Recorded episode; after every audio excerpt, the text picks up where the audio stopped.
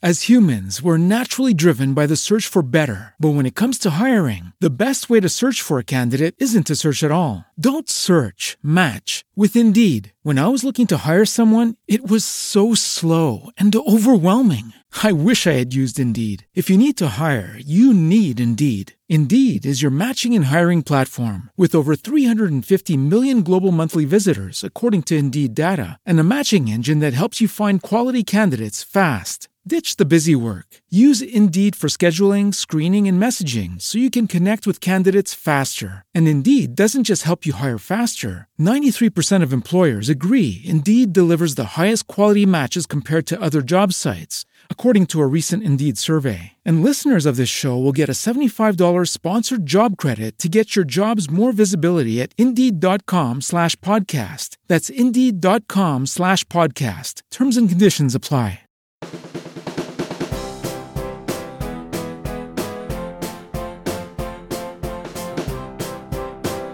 Hola a todos, soy David Gámez, fotógrafo y psicólogo. Mi trabajo se centra en la fotografía de retrato, nocturnas y paisajes. Y por supuesto en la formación. En mi web tienes a tu disposición videotutoriales online y material didáctico.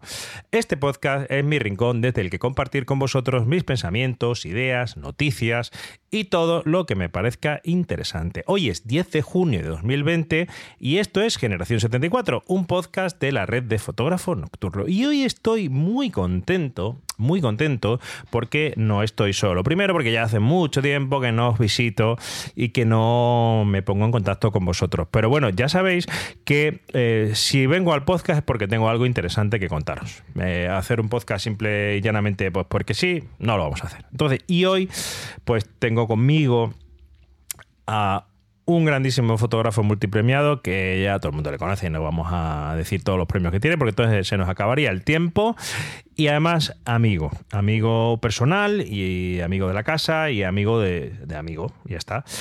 Él es Jesús Manuel García Flores. Jesús, ¿qué tal?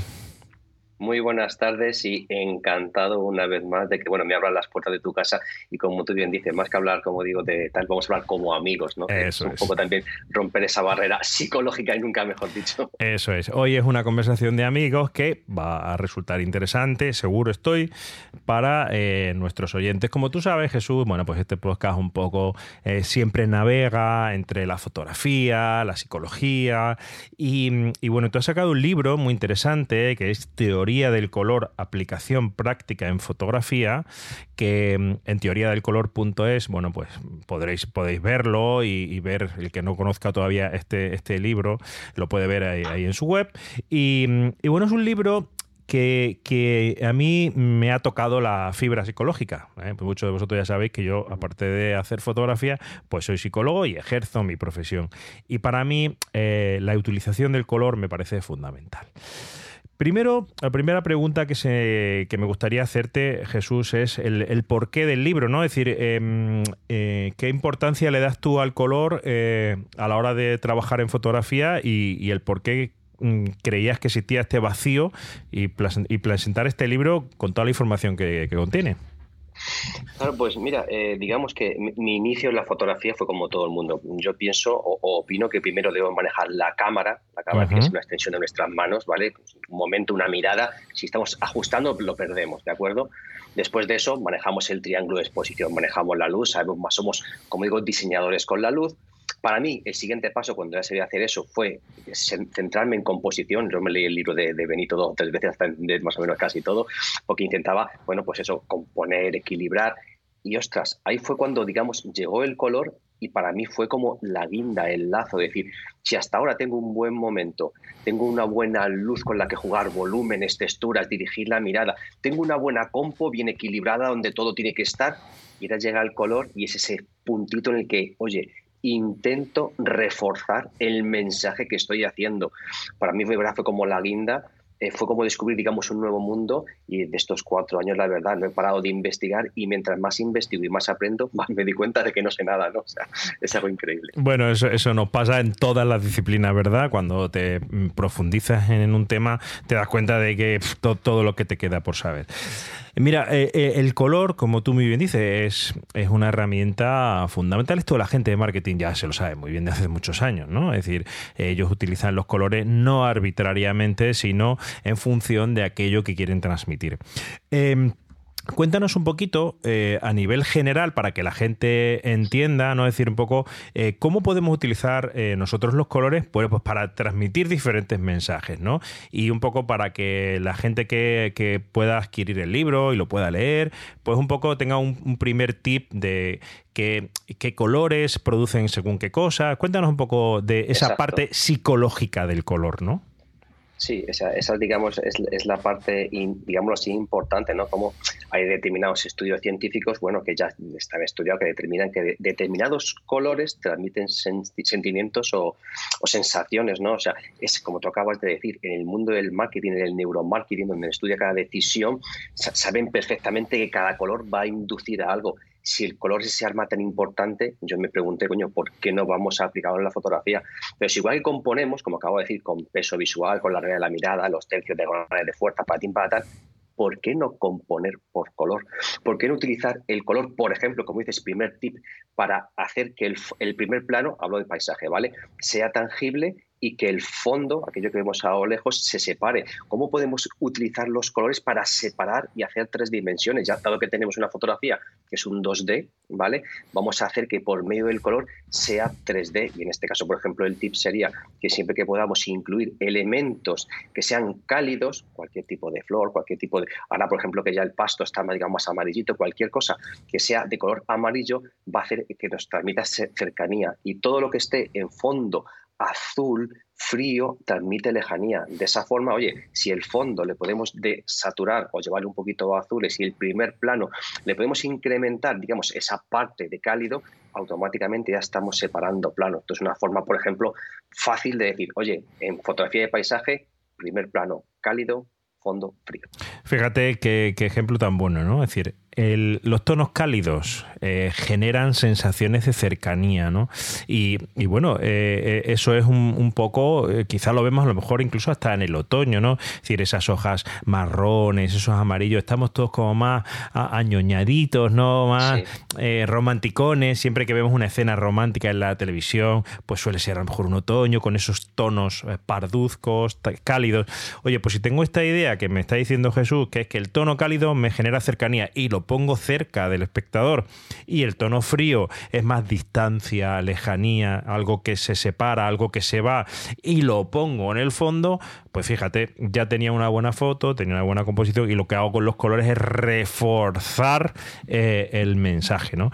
Em, hemos hablado muchas veces aquí en el podcast de fotógrafo nocturno, en, bueno, en muchos sitios, que, siempre que hacemos alguna fotografía intentamos transmitir algo, ¿no? Es decir, eh, eh, ¿cómo has utilizado tú el color o hasta qué punto para ti ahora mismo está siendo importante en tu fotografía el color para que la gente cuando lo vea sienta cosas? Es decir, yo mi, objetivo cuando hago, por ejemplo, retrato, y yo reconozco que ahí, entre comillas, es un poquito más fácil porque tengo una persona que puede expresar algo, eh, puede decirle, venga, pon cara de melancolía, pon cara de alegría, pon cara de no sé qué. Bueno, eso con, la misma expresión de la modelo ya estás consiguiendo eh, que, se, que haya una simetría entre la persona que ve la fotografía y la modelo que lo está emitiendo. Pero tú que, bueno, fotografías, paisajes, ¿cómo consigues em, que yo si veo una fotografía de Lofoten sienta frío, sienta miedo, sienta soledad o por el contrario pueda sentir del mismo sitio calidez, hogar, eh, cercanía, eh, estar a gusto. ¿Cómo lo consigues eso con el color?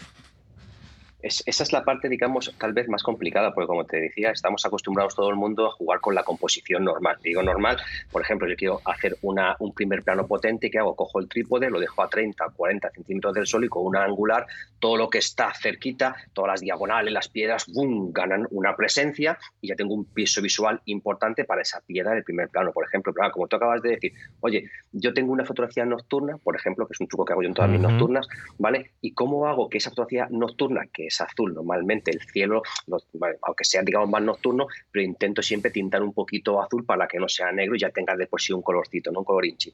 Entonces, por ejemplo, yo utilizo el color violáceo, que es un color, digamos, un poco al misterio, ¿no? Para aplicarlo a las sombras. Entonces, si azul le metemos en este caso un color violáceo que pega, en este caso es armónico perfectamente, ¿vale? Porque es un rojo, se ha complementado del azul, pero encima lleva esa parte, digamos, azul también en las sombras. Oye, estamos potenciando ese mensaje, como tú acabas de decir, de, misterio. O, por ejemplo, cuando hago una fotografía urbana, hora azul igual, pero pues, hora azul, urbana, que jugamos con las luces de los coches, en este caso que son rojas, las cartes, la parte, digamos, de atrás, o con las farolas que son naranjas, o las luces de las casas amarillas, naranjas. Una vez más, ese azul con ese rojo y ese naranja, que estamos metiendo ahí, digamos, un dinamismo, estamos jugando con una tríada o, complementarios opuestos, de tal forma de decir al espectador, mira qué dinamismo, o en este caso qué misterio quiero poner, ¿vale? Entonces, al final sí que es verdad que es un poco que hay que conocer los colores, por lo menos básicos, ¿vale? Para decir, oye, mi fotografía, como tú acabas de decir, oye, hago una fotografía de larga exposición con un filtro ND de 15 pasos, 4 minutos de exposición, ya tengo el agua, ¿vale? Que me transmite calma. Ahora, ¿qué colores puedo utilizar para reforzar ese Esa mensaje? Calma. Pues ahí está. Si, por ejemplo, claro, a ver, si es un río y va verde, a lo mejor no, pero oye, lo que hablamos, voy a intentar que si, por ejemplo, es una parte del mar donde tengo unos tonos que van a tirar, digamos, a cianes, un poquito azules claritos, ese es el color que me transmite esa calma, que me transmite, como digo, esa forma de que me voy a poder sentar, voy a estar a gusto, ese confort, ¿no? Pues elementalmente, si ya sé eso, voy a buscar el filtro y lo voy a poner en un paraje donde pueda aplicar ese color en captura. Que no puedo, pues luego mediante edición digital no me tocará más remedio que ajustarlo en base a esa ley para, como tú acabas de decir, reforzar ese pedazo foto que he hecho de cuatro minutos. Claro. Eh, has comentado rápidamente, según ibas hablando, bueno, pues colores complementarios, triada de color. Eh, eh, bueno, pues todos son conceptos que, vais, que se pueden aprender en el libro y que yo creo que son déjame decirte, obligatorios eh, para, un fotógrafo, vamos a decir, avanzado, ¿no? Es decir, a lo mejor al principio no los tienes muy en cuenta, pero, pero yo creo que sí que son eh, pues necesarios, ¿no? Es decir, esos, esos colores. Em, eh, ¿Cómo... Em, ¿Me oyes? ¿O se ha cortado? Se ha cortado. ¿Mm? Sí. ¿Ahora? ¿Me oyes? Es que te has congelado. ¿Ahora? Ahora, ahora. Vale. escuchas? Sí. Vale, he, apagado la cámara por si acaso, porque ha habido un par de Vale, no te preocupes. He apagado la cámara. Vale, perfecto. No pasa nada. Em, bueno, pues te decía. Te vamos quedado justo en los, colores, eso sí. Sí, voy a, voy, a, retomar lo de la triada de color y todo eso y ya está. Mm. Venga, pues 3, 2, 1. Bueno, Jesús, fíjate en, lo que nos acabas de comentar, hablabas de triada de color, de colores complementarios. Yo creo que eso es algo obligatorio, fundamental, que además en tu libro lo, explicas muy bien, eh, algo fundamental que los fotógrafos debemos de conocer eh, a la hora de realizar nuestra fotografía. Em, eh, aparte de toda esta parte emocional, de toda esta parte de, que la persona sienta un poco o, incluso que tú la condiciones a que cuando vea tu fotografía, pues tenga esas sensaciones o tenga esa percepción que tú buscas. Em, eh, pregunta, eh, simple y llanamente el, mezclar bien los colores también nos da una buena sensación estética, vamos a decir, ¿no? ¿O, cómo explicarías tú eso para que la gente lo entienda? Eh, en, los talleres siempre decíamos lo mismo, y es que, ¿qué es la teoría del color? Dice, esto cuando te vistes por la mañana, te pones una ropa, te pones unos pantalones, una camisa, llega tu mujer y te dice, esto con esto no pega. Eso es la teoría del color, Exacto, exacto, claro. no, hay, no hay armonía, ¿no? Pues justo es eso, o sea, estamos, como decía antes, muy acostumbrados a trabajar en una serie, digamos, de, situaciones con unas reglas que siempre hemos mamado, ¿no? En los tercios, Fibonacci, para ti, para tal. Pero es verdad que nos cuesta, porque no estamos acostumbrados a componer con el color, a utilizar el color en según qué situaciones, ¿no? Tú lo acabas de decir, tú trabajas con modelos, sí, haces fotografía, pero claro, tú a un modelo le puedes decir, oye, coge estos pendientes, eh, los labios así, coge este fondo y estás, digamos, integrando los colores que tú quieres en base a la sensación que quieres transmitir. No lo mismo hacer una fotografía o una modelo ahí súper sexy, superpuesta, que a lo mejor utilizas unos rojos, unos azules, o tú juegas incluso con CMYK, ¿vale? Juegas con cian, magenta porque está dando contraste tal y cual, a suponte como tú acabas de decir, que hacer una foto a una niña, a una modelo en otoño, con un abriguito y tal, pues claro, vamos a jugar con unos colores totalmente distintos o una armonía, jugando todo con con colores tierra, jugando con pasteles, jugando con ocres, de tal forma de llevar la fotografía a otra lectura diferente. Entonces, es cierto de que, a ver, al final las reglas cromáticas a lo mejor pueden, digamos, apabullar, pero esto es como el ISO, la apertura y la velocidad. ya somos fotógrafos y entendemos ese concepto. Pues hablar de complementarios, hablar de tríadas o hablar, como digo, de dobles complementarios, a lo mejor a la gente le puede decir, ¿eso qué lío es? Ah, son cuatro reglas que se aprenden. Lo complejo, y pongo comillas entre complejo, es justo lo que acabamos de decir. Oye, voy a estudiar qué es el color rojo, voy a estudiar qué es el color amarillo, qué hace el color rojo por sí solo, qué hace el color amarillo por sí solo, pero qué hace cuando interactúan los dos. Y es cuando ahí se abre el mundo del color y es cuando te das cuenta y dices, wow, o sea, si el color rojo es el color de la sangre, el color, digamos, de la vida, de la valentía, del vigor, el color del amarillo es el sol por la mañana cuando nace, cuando, cuando nos levantamos, el sol nace, nos da calor, nos da vida, nos da alegría, ¿vale? Son dos conceptos separados que los podemos poner en nuestro encuadre. Pero ¿qué pasa cuando unimos el rojo y el amarillo? Es cuando esas sensaciones que decíamos la gente del neuromarketing nos despierta el hambre, las ganas de comer. Fijaros luego la gente que busque en Google, los espectadores, y pongan, por ejemplo, las patatas Lay's o pongan chupa chups. Cantidad de marcas que tienen que ver determinado con la comida utilizan el rojo y el amarillo porque saben, está estudiado de que abre el apetito. Entonces vamos a comprar unos paquetes de los por la mañana, unos confles, lo que sea, al supermercado. Tenemos ciertos paquetes con diferentes colores y al final la mano se va a uno y ese uno que se nos va a la mano el neuromarketing no ha estudiado que un 74,8, 75% creo que era, la gente tomamos decisiones sin saberlo por el color. Correcto, va nuestra propia genética, ¿verdad? Eso, pues nosotros también en la, en la carrera, pues, pues estudiábamos todas esas interacciones y como no sabes por qué, pero tiendes a ir hacia ahí. Eso es, es importante saberlo.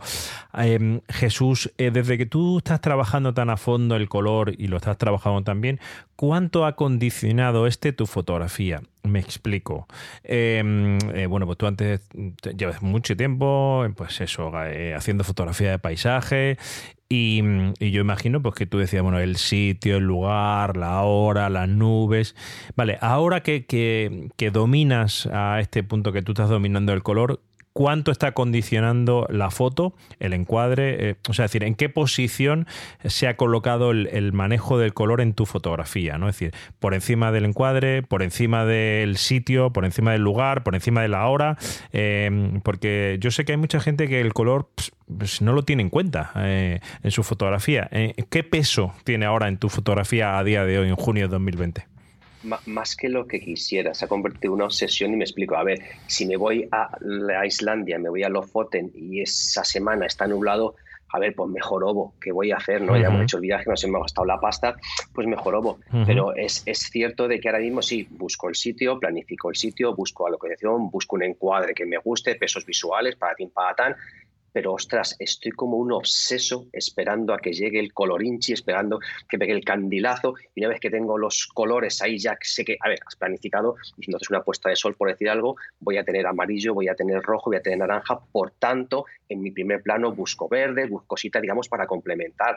Si no es, como digo, una florecilla, busco algo, que tengo que tener una, un apunte de verde para que nos hagamos la idea. Sí, sí. Ya estoy preparado para que me llegue ese momento una hora antes del atardecer ese momento que el sol empieza a meterse entre las nubes y te pega ese golpe y empiezas a irnos naranjas, es cuando ves tu foto con el lacito como decía, wow, ahora tengo As humans, we're naturally driven by the search for better. But when it comes to hiring, the best way to search for a candidate isn't to search at all. Don't search, match with Indeed. When I was looking to hire someone, it was so slow and overwhelming. I wish I had used Indeed. If you need to hire, you need Indeed. Indeed is your matching and hiring platform with over 350 million global monthly visitors, according to Indeed data, and a matching engine that helps you find quality candidates fast. Ditch the busy work. Use Indeed for scheduling, screening, and messaging so you can connect with candidates faster. And Indeed doesn't just help you hire faster. 93% of employers agree Indeed delivers the highest quality matches compared to other job sites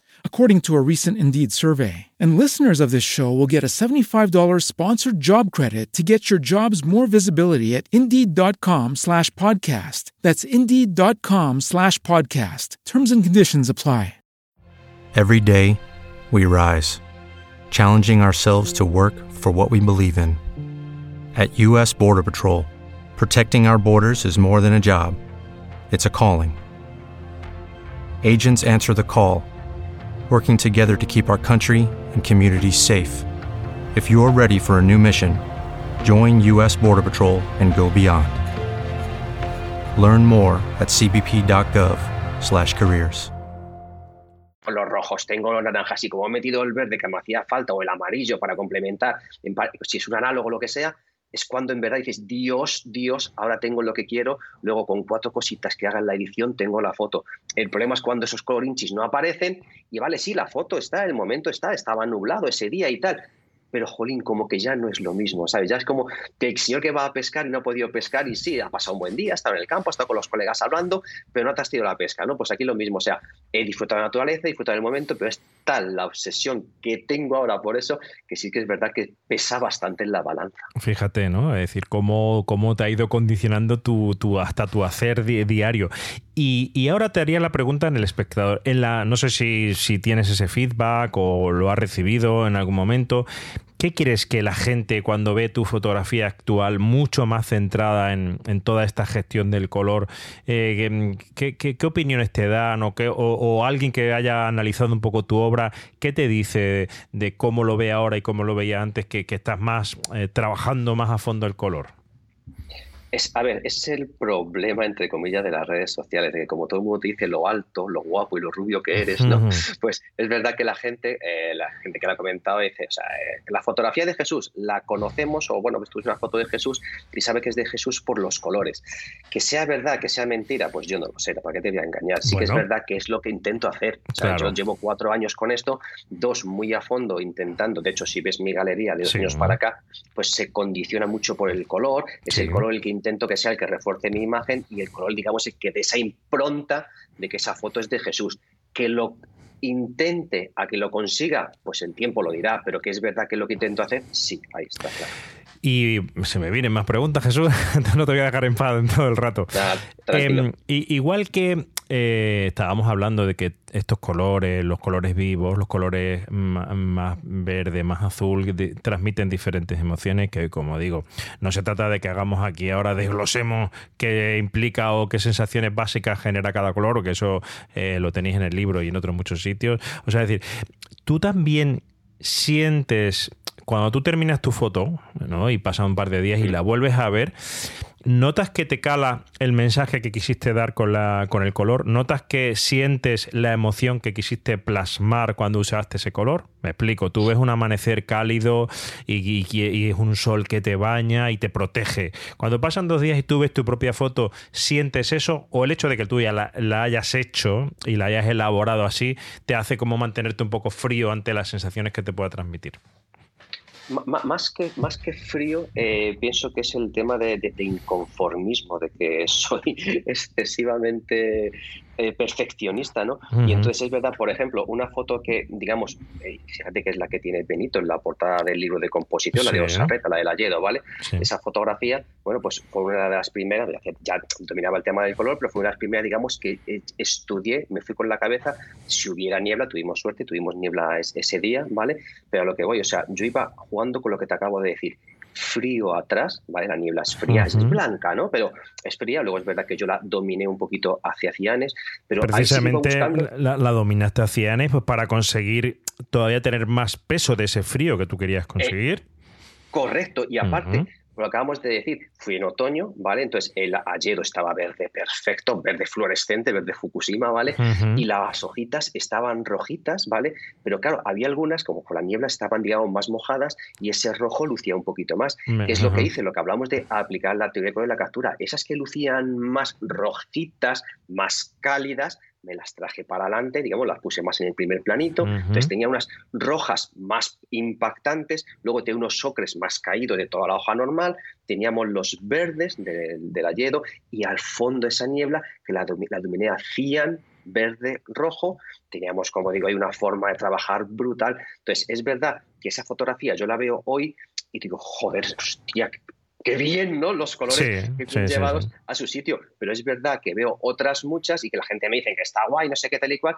Sí, pero es que ahora con lo que he aprendido, este cian no es este cian, hubiese llevado un poquito más para acá. Entonces es verdad que, a ver, correctas pueden estar, sí, pero pienso que es mi estado de inconformismo el que me hace siempre, si pudiera, paso porque no tengo tiempo, pero darle una siguiente vuelta se la daría. Qué bien, qué bien, qué bueno, pero eso yo creo que es bueno, ¿no? Es decir, eh, si uno piensa un día que ya ha llegado a su tope de, fotografía, en el sentido de decir, yo ya mejor que esto no lo voy a hacer, vale.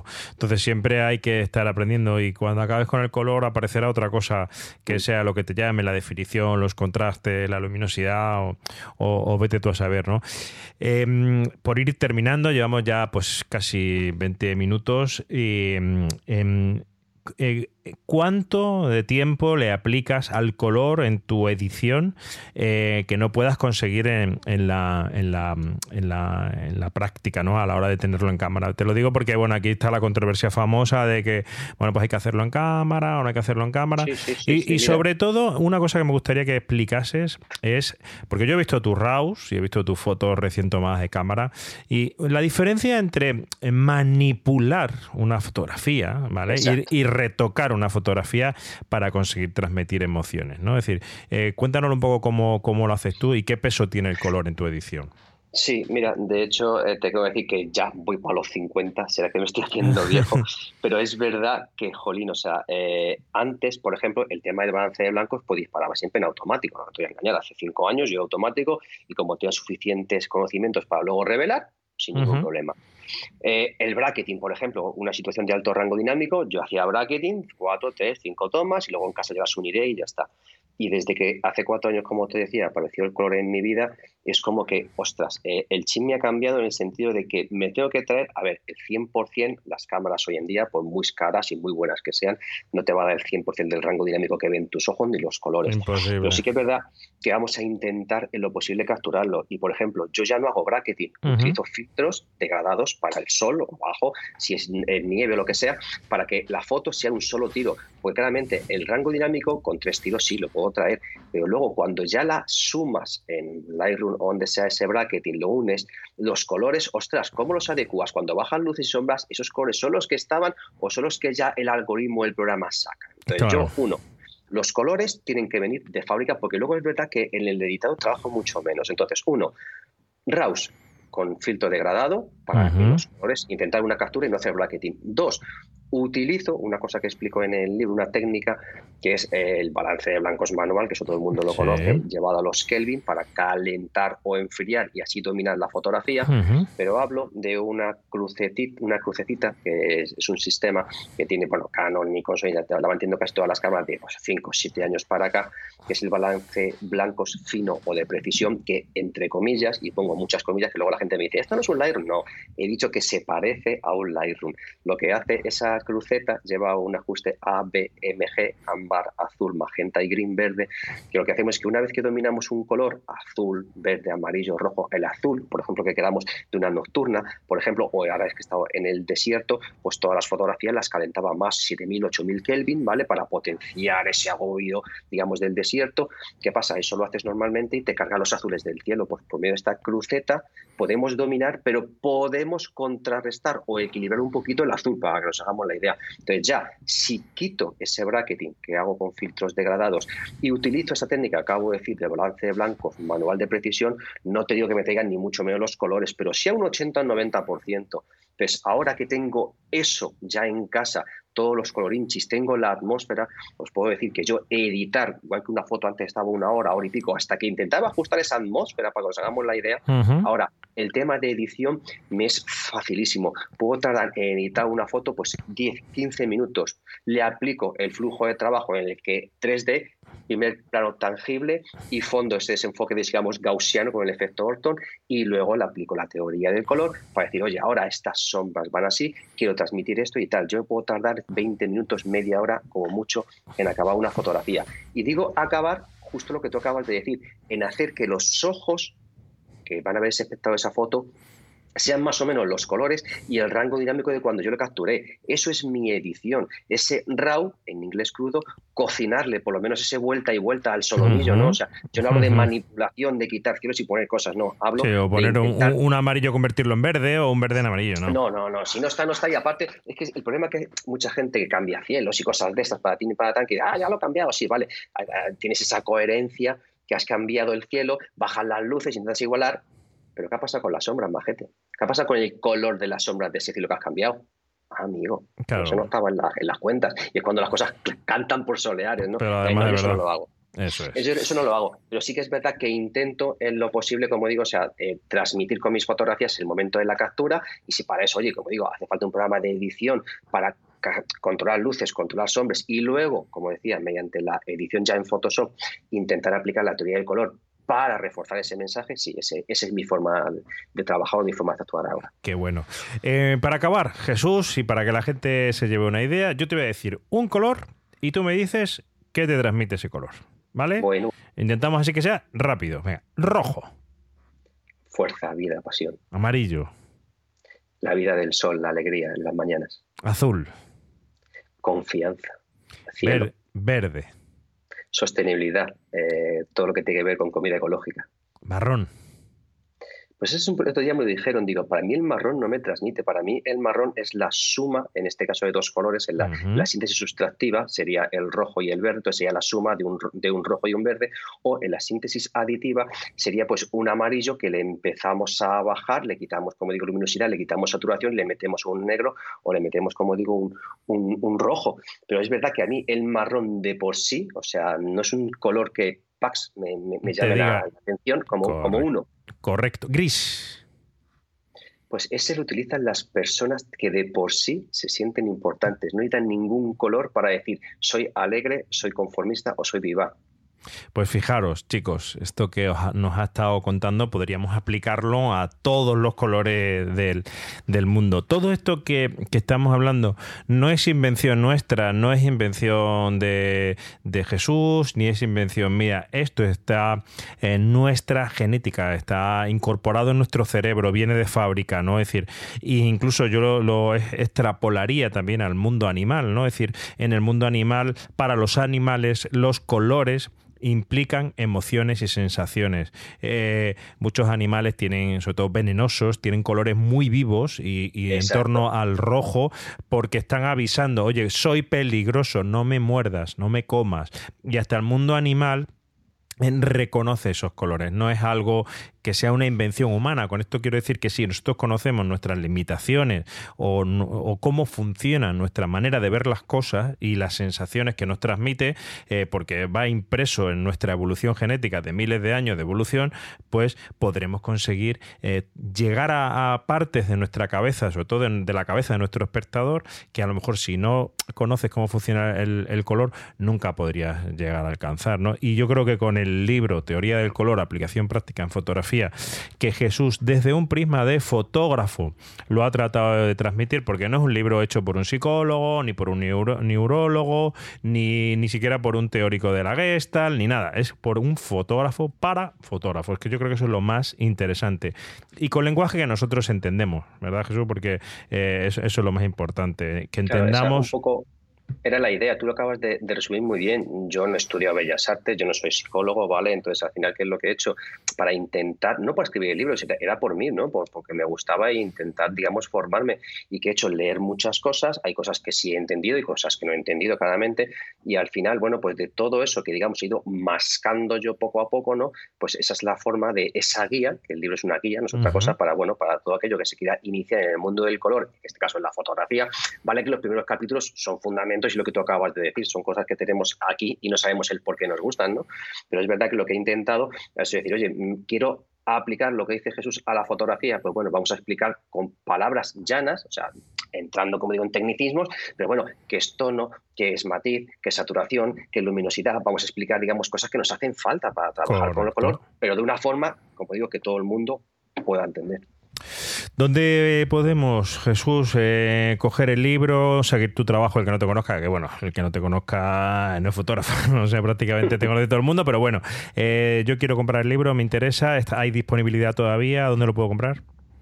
Pues sí, eh, teoría del color es, la web es teoría del color.es, desde ahí se puede comprar, pero también animo para todo aquel que, bueno, dice, oye, eh, me gustará, no me gustará esto del color, pues en teoría del color.es tenemos un blog, se pueden suscribir, que es gratuito, donde ahí he ido durante estos meses, bueno, pues añadiendo material gratuito sobre el color. Hay un curso de iniciación a la fotografía, eh, perdón, de iniciación a la teoría del color, donde, oye, hablamos de la síntesis aditiva, sustantiva, que son los colores primarios, que son los complementarios, bueno, pues todo un poquito lo que tiene que ver el color, que la gente vea en ese blog que hablo sobre ejemplos, como tú acabas de decir, en el mundo del marketing, en el mundo de la cinematografía, en el mundo de la publicidad, cómo se ha utilizado esa teoría del color, y bueno, que vean, digamos, la potencia que puede tener, diga, ostras, esto me mola, pues venga, por 32 pavos que vale el libro, 340 páginas y está todo explicado, hasta la gestión del color, la calibración, todo eso, pues ya a lo mejor me interesa comprarme el libro y sé que tengo una guía de referencia, por lo menos, para iniciarme en el mundo del color. Sin duda yo lo tengo y bueno, eh, si no me gustara no lo diría, me encanta y creo que es de estos libros que tienes que tener, tienes que tenerlo en tu biblioteca para entender y empezar a comprender el color y poder incorporarlo a tu fotografía pues para transmitir todo esto que hemos estado contando. Jesús, infinitas gracias por eh, estar eh, con nosotros en Generación 74, en este podcast, eh, como digo yo, solitario del mundo podcasteril, pero que contenido de calidad cada vez que lo... Que, sale. Ha sido un placer, como siempre, hablar contigo, hablar de tu proyecto y, y, esperemos que la fotografía que empecemos a ver ahora, pues cada vez esté más influenciada por toda esta teoría del color. Nada, muchas gracias a ti. Esa es un poco la, idea del, libro, ¿no? Igual que en su momento, digamos, pues otros genios se sentaron bases, composición, Benito, para ti, para Dan, ¿no? O Mellado cuando empezó con la edición. Bueno, pues un poquito sería la idea, no por supuesto por mí, sino digo, por el color, que esto, como tú acabas de decir, no lo he inventado yo, que esto, como digo, viene siglos atrás, ya utilizaba, como digo, Tiziano, ya utilizaba Sorolla, ya utilizaba Van Gogh con los amarillos de los girasoles, ¿no? Entonces, oye, si de aquí a unos años vemos que el color empieza otra vez a funcionar y somos capaces como fotógrafo de, oye, vamos a darle chicha a esta composición mediante el color, ya solo por eso me, sentiré halagado, ¿no? Pero bueno, nada, me despido dándote las gracias a ti una vez más por, por, invitarme, por charlar como amigos. Y para despedirme, voy a despedirme, que tengo preparada, pues te lo digo, una, una frase de, Claude Monet. El color es mi obsesión diaria, mi alegría y mi tormento. Muchas gracias, amigo. Qué bonito, qué bonito. Muchas gracias, Jesús, por, por estar aquí. Y haremos nuestras esas palabras de, Monet que bueno que tan buen eh, tan buena obra pictórica pues nos dejó para, poder disfrutar ¿no? Señores y señoras, nos vemos en el siguiente programa de Generación 74. Muchas gracias por estar ahí. Sé, sé, que sois fieles, así que nos vemos en el siguiente con más programitas interesantes. Chao.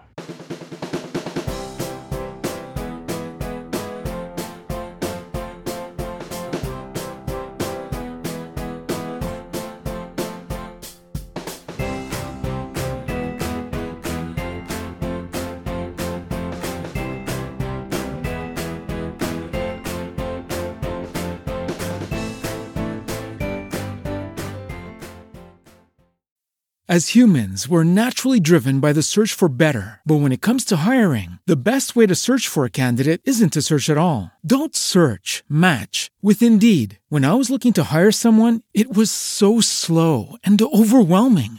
I wish I had used Indeed. If you need to hire, you need Indeed. Indeed is your matching and hiring platform with over 350 million global monthly visitors, according to Indeed data, and a matching engine that helps you find quality candidates fast. Ditch the busy work. Use Indeed for scheduling, screening, and messaging so you can connect with candidates faster. And Indeed doesn't just help you hire faster. 93% of employers agree Indeed delivers the highest quality matches compared to other job sites, according to a recent Indeed survey. And listeners of this show will get a $75 sponsored job credit to get your jobs more visibility at Indeed.com slash podcast. That's Indeed.com slash podcast. Terms and conditions apply.